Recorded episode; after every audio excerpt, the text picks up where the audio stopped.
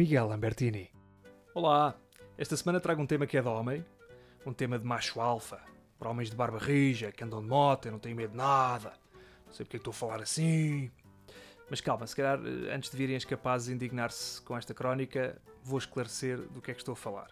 No próximo domingo, dia 30 de setembro, realiza-se no mundo inteiro a Distinguished Gentleman's Ride, ou como o José Rodrigues dos Santos diria, a Distinguished Gentleman's Ride. Dito com este sotaque, até parece uma coisa muito elitista, mas não é. Na verdade, este passeio de motas, que também acontecerá em várias cidades do nosso país, está aberto a todos, homens e também mulheres, e tem um objetivo muito porreiro, que é alertar a sociedade para as doenças dos homens, como por exemplo o cancro da próstata, dos testículos ou mesmo o suicídio masculino. Para além disso, as inscrições neste evento revertem a favor de organizações que se dedicam a estas causas, como por exemplo a Movember Foundation. Por isso, se têm uma próstata, testículos ou eventualmente conhecem alguém que tenha e querem que eles continuem sempre saudáveis, inscrevam-se e participem nesta ação. Pensando bem, faz todo o sentido associar motas a cancro testicular, porque a verdade é que hoje em dia é preciso ter tomates para andar de moto na cidade.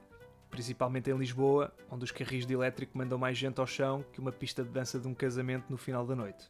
Agora, para participar, convém ter uma moto, não é? Mas se não tiverem, podem sempre alugar uma daquelas 50 da Eco Ultra. E durante o percurso todo vão dizer para dentro o conto é atitude, o conto é atitude, o conto é atitude.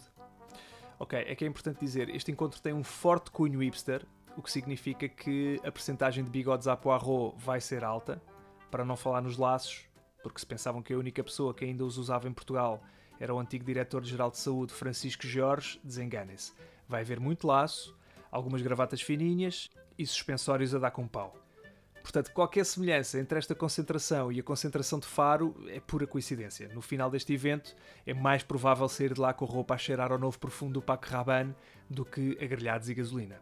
Mas ainda assim, Cavalheiro que é Cavalheiro não discrimina e por isso eu próprio, embora não tenha uma daquelas motas vintage estilo Indiana Jones a fugir dos nazis, já me inscrevi e lá estarei com a minha Piaggio 125. A verdade é que o cancro não quer saber do estilo para nada, não é?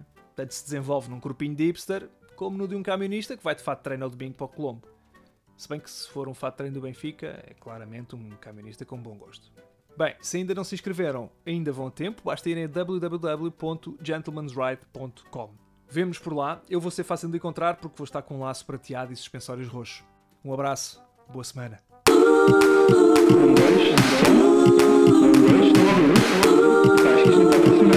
Alto e falante. Com Miguel Lambertini.